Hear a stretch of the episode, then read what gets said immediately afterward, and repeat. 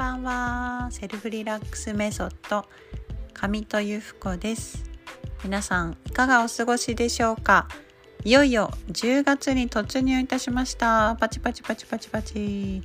皆さん秋は好きですか？私は秋がとっても好きです。まああの涼しくなってなんかひんやりしてくるとですねこう故郷の長崎のお祭りを思い出したりとかこう秋晴れのね気持ちよさをこう思い出したりなんかしてねこう一つの収穫の時期であったり、まあ、お祭りなんかもありますけどなんかこう神様にねうんこうご報告していくなんかそんなタイミングですよね。はいというわけで私は10月結構ねあのラッキーマンスっていうんですかね毎年こういい感じで10月がこうな調子がいいって言うとあれですけどいろいろいいことが起きるっていう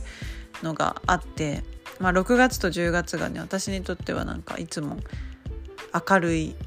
なんかこういろいろラッキーをいただく幸運をいただく月なんですけどもまあそんな10月をねこれから迎えていくということでで結構9月がいつも何て言うのかなこう大切な試練の時みたいな感じでいつもあるんですけど今年は特にですね9月が凝縮されていて、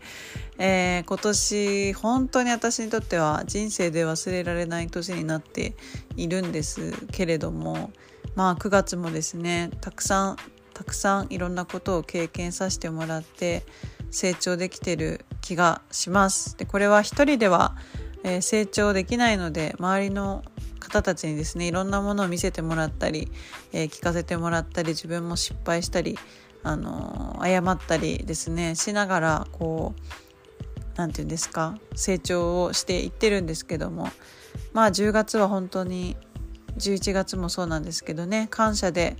えー、日々楽しく過ごしていけたらなぁなんて思っております。で最近は散歩をですね日課にしていて夫と一緒に散歩を、えー、してるんですけども本当にねあの9月29日の月が綺麗でですね皆さん見ましたか？本当に、えー、綺麗な満月で素晴らしかったですね。で散歩して語る時間もいいし今日は散歩した後にえー、夫が食器洗いをしてくれたのでヨガを久しぶりにしてですねやっぱり体をいたわる体を、えー、癒すことも大切ですしエネルギーを貯める筋力トレーニングをしたりちょっとねしんどいポーズもやってはあってこうやりきったこの気持ちよさっていうのは大切だなって思っておりますやっぱり体を大切にね、えー、ケアしていくことで心も元気になっていくと思うので何かちょっとしんどいことがね続いている方は体のケアをしてあげるのもいいかもしれませんね。はいというわけでちょっと取り留めのないお話になりましたけれども是非この秋のシーズン実りの秋ですね。今年の決めた目標はどうですか？達成されてますか？いかがでしょうか、ね、自分の今年決めた目標また大切にしたいことをね改めて、えー確認して是非残りの3ヶ月笑顔で明るくリラックスして過ごしていきたいと思います。それではまたお会いしましょう。またね